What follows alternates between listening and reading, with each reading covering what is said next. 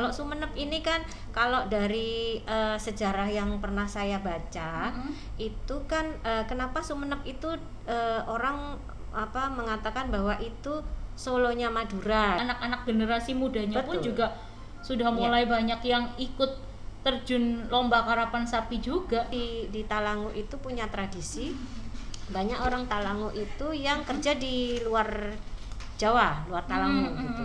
Ini jadi cerita tentang Talangu. Iya. Nah, itu mereka Tapi tradisinya apa-apa. ketika pulang harus bawa eh, sesuatu yang untuk dipamerkan.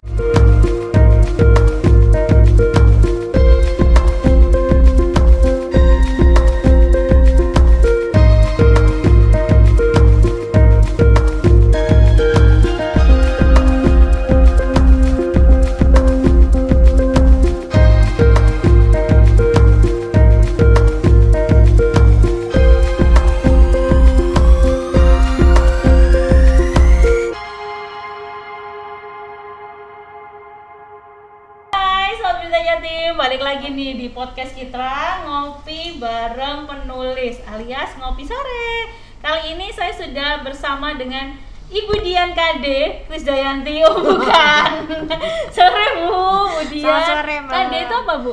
Eh, bukan Krisdayanti yang Oh, jelas. saya kira Dan saya tidak ada hubungan dengan Oh iya iya iya, Krisdayanti. iya. Saya kira Catat ya. Saya kira itu Eh. Dian Kade itu adalah Dian Krisdayanti Eh, Dian Kusuma Dewi. Oke Tetap. Jadi saya tidak mengarang ya. Oh iya iya tetap itu ya. tetap singkatannya tetap Kade ya Bu ya. Betul. Benar. Dan Singkatan itu dipakai sejak SMA. Jadi kebetulan di kelas itu ada tiga Dian, Mbak. Oh, pantesan. Ah, ah. Akhirnya Akhirnya udah tuh Dian KD. melekat. Dian BI gitu. Oh, akhirnya melekat Dian KD. melekat ya akhirnya Bu ya. Betul. Iya Bu. Bu, eh, kita ngobrol santai aja ya Bu ya. Bahas-bahas soal ini nih Bu, tulisannya Ibu yang ada di buku Anomali 4 Media nomor 3 kali. Yang Eh, ketiga ya. Saya eh, sebenarnya gabung dengan Pat Media untuk bikin antologi ini Kayaknya udah sudah yang banyak kelima. ya. No kan senior banget ini. Dibanding sama yang kemarin-kemarin saya wawancara, saya ajak podcast.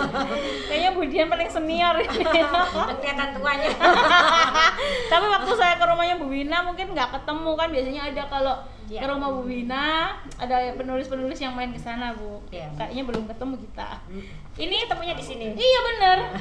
Kalau dari sampulnya di tulisannya Budian, ini penggambarannya khas banget. Nah, nih penggambarannya soal takdir kacong. Kalau kita tahu kacong itu adalah sebutan pria Madura. Bener Bu. Betul. Nah, tapi kenapa Bu? Ibu tiba-tiba menuliskan seorang takdir kacong. Otomatis kan ini kan takdir itu adalah sebuah apa ya kayak Yowis ini tuh adalah kamu itu dijadikan ini sama Tuhan kayak gitu. Iya. Jadi em, takdir kacang ini sebenarnya saya terinspirasinya itu ketika saya ke, Pandu- ke Madura Oke. dalam sebuah tugas, terus eh, kena macet mbak. Bayang eh, kita kan nggak pernah kebayangin tuh Madura tuh biasanya lancar. Gimana ya Bu Madura Ya, macet? Mungkin kalau mau macet ke itu arah pernah ya. Sumenep yang pasang itu macet. Iya. Iya, itu benar. Nah ini saya tanya ya ini kan ada apa sebenarnya Heeh, gitu sampai macetnya tuh berjam-jam gitu kan mm. ini udah kayak di Surabaya aja gitu sampai saya turun tanya itu ternyata eh, pas lagi ada event karapan sapi gitu Mm, mm, jadi mm, mm. ternyata karapan sapi itu jadi satu simbol pesta rakyat gitulah Oke, yang iya, iya, iya. terbesar gitulah ya di Saya Madura. tahunya kalau di waktu ke Madura itu ada di Bangkalan itu salah satu stadion yang Mm-mm. biasanya digunakan untuk khusus perlombaan karapan sapi. betul Iya kan itu ada kan ya Bu Iya, ya. Nah iya. itu.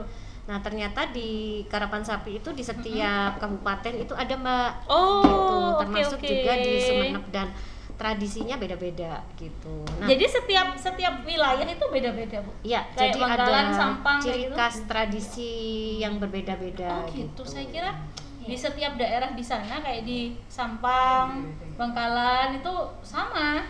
Apa yang bikin beda Bu? Eh, mungkin culture budaya ya, Mm-mm. pendekatan culture budayanya ya. Mm-mm. Kalau Sumenep ini kan kalau dari eh, sejarah yang pernah saya baca, Mm-mm. itu kan eh, kenapa Sumenep itu eh, orang apa mengatakan bahwa itu solonya Madura gitu ya halus bahasanya Iya, benar gitu ya benar. Eh, inggilnya apa, ya. iya, terus kalau saya sendiri juga nggak bisa bahasa Madura tapi kalau misalnya ketemu uh, ingge ingge gitu masih begitu Inge, mbak inge, gitu inge, inge. ya itu saya sempat kaget juga lah kok di Sumeneb begini ya dan orang Iya, agak-agak eh, dalam tanda kutip memang sopan sopan Iya, gitu iya, ya heeh, heeh. ternyata memang ada sejarahnya bahwa eh, eh, apa ada Raja Mataram waktu itu yang dibuang ke Sumeneb gitu jadi sebenarnya Oh. kalau mau dilihat kedekatan antara Sumeneb dan eh, Jawa Tengah terutama yang kerajaan Mataram itu ada sejarahnya gitu Hmm. jadi kenapa Sumeneb itu eh, ya eh, apa namanya dari sisi culture budayanya itu eh, sedikit mendekati eh, wilayah Jawa Tengah gitu. Masih ini ya berkaitan gitu ya Bu Mm-mm, ya. iya. Kalau kalau Sampang Bangkalan, Pamekasan, Pamekasan itu 50-50 ya Bu ya. Iya, Jadi ah, ada yang separuh- separuh. halus, Iya. separuh ikut ya. ya, separuh ikut Sumeneb. Cuman memang saya karena kebetulan saya aslinya dari Solo. Oh, Jadi ketika saya ke Sumeneb itu saya merasa homey gitu ya, balik Ah, ah, balik ah, pulang ah, gitu ah, ya. ah, ah. Ini kok eh, orang-orangnya ramah-ramah ya gitu, sopan-sopan eh, dan apa namanya baik gitu ya. Terus eh, mereka tingkah lakunya juga sangat sopan dan sebagainya. Nah, khusus untuk yang takdir kacang ini, Mhm. kemudian kenapa saya menulis itu eh, karena ya itu tadi ya, karena terjebak dalam situasi. Oh, bukan terjebak nostalgia ya Bu ya. Bukan terjebak nostalgia. Akhirnya Dia saya- ini suka bercanda kayaknya makanya. Akhirnya saya nanya gitu kan, apa sih istimewanya sampai orang itu seperti itu? Iya. Ternyata saya diajaklah ke satu seniman gitu ya, seniman Di yang Sumeneb? Mm-mm, di Sumeneb kalau sama temen gitu dan kita ngobrol gitu tentang budaya karapan sapi dan Iya, ternyata iya, iya. wow gitu kan saya lihat ya Heeh. bahwa sapi yang dipakai untuk sarap karapan itu luar biasa apa namanya perlakuannya ya dikasih jamu lah yang sehari eh, telur kampung 20 butir bayangkan satu Bu, butir aja itu berapa Pertanyaan kalau 20 saya ya. Bu ya. Pertanyaan saya ini Bu ya. Heeh. Satu hari dia ngabisin budget berapa Nah, Bu? Kerjanya apa ini Nah, Bu? itu. Nah itu yang bikin kita Itu. penasaran ya Bu ya. Gila. Terus saya bilang, saya berpikir ya, kok kenapa sih diperlakukan sampai seperti itu? Nah, Iya. apa bedanya sapi itu dengan sapi yang Iya, lain apa gitu beda? ya? Iya ya benar benar. Betul, kan? Apalagi kalau di sana itu sapinya beda, warnanya coklat semua. Mm-mm, jadi memang ada satu jenis sapi yang Mm-mm. memang dipakai untuk karapan karena eh, mungkin dari sisi fisik ya gitu ya. Kalau kita bilang model catwalk lah begitu Iya, ya. iya, iya, benar. Eh, kakinya jenjang Iya, gitu ya kuat anu perfect larinya perfect cepet perfect gitu ya. perfect. Mm-mm. ya waduh perfect.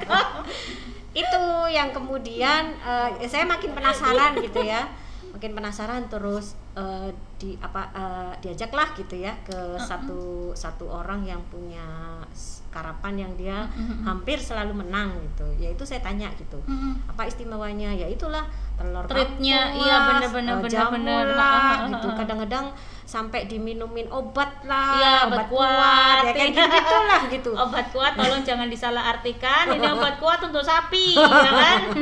Nah itu nah sehingga kemudian saya berpikirnya kok sepertinya eh, saya jadi kasihan sama sapinya ini sebenarnya gitu padahal memang sebenarnya tradisi di sana itu adalah memang sapi itu untuk ditarungkan kan bu Betul, Heeh. betul, ya. ditarungkan dalam arti memang siapa yang cepet lari Mm-mm, benar mm-mm, benar benar Nah, kal- kan sebenarnya kalau kita melihat takdirnya sapi sendiri itu, gitu kan, itu kan eh, sapi binatang ternak, gitu Iya. kan, eh, untuk konsumsi manusia dan Benar. juga untuk membantu manusia dalam Iya. tugas keseharian, gitu ya.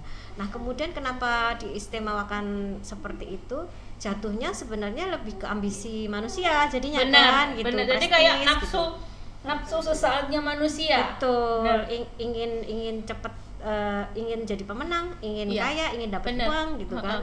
Karena akhirnya dia melakukan hal yang seperti itu Betul. dengan menggunakan sapi sebagai alat ya.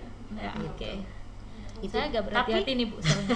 Tapi eh, saya melihat memang tradisi itu wow ya, luar biasa gitu Iya ya. dan itu Eh, udah dan- membumi banget bu. Betul.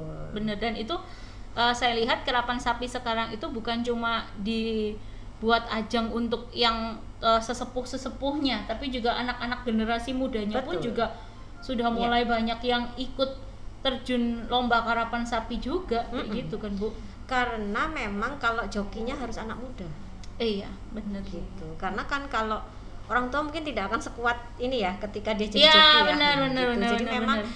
eh, Terlatih, rata-rata dilatih. Di bawah 16 tahun iya untuk dilatihnya jadi seperti itu joki tapi ya. memang eh, pernah nggak sih ibu menanyakan pada masyarakat atau sesepuh sana itu Hmm. memang tradisi ini memang harus wajib diadakan nggak sih sebenarnya ini kebanggaan buat mereka It's gitu okay. ya. Eh, Mm-mm. sama dengan kalau di Solo Mm-mm. itu pada saat Maulid Nabi itu ada yang namanya eh, Yang bule. itu, Nah, kebu bule. ya, Iya, iya, kebu iya. bule dimandikan dan sebagainya. Ya, hampir sama lah sebenarnya ya. Iya. Jadi ini ya kita nggak bisa bilang eh, bahwa eh, boleh nggak boleh tapi Mm-mm, karena ini sudah jadi nafasnya orang oh iya Madura benar ya dan itu culture yang memang culture itu memang bukan untuk dihilangkan dan Betul, ya. ini menjadi salah satu daya tarik wisatawan juga Ya. kalau datang ke Madura Betul, kayak gitu iya sih bu Sip, itu benar Nah, cuman memang iya kenapa saya kemudian mengangkat eh, karapan sapi ini sebagai eh, cerpen? Mm-mm.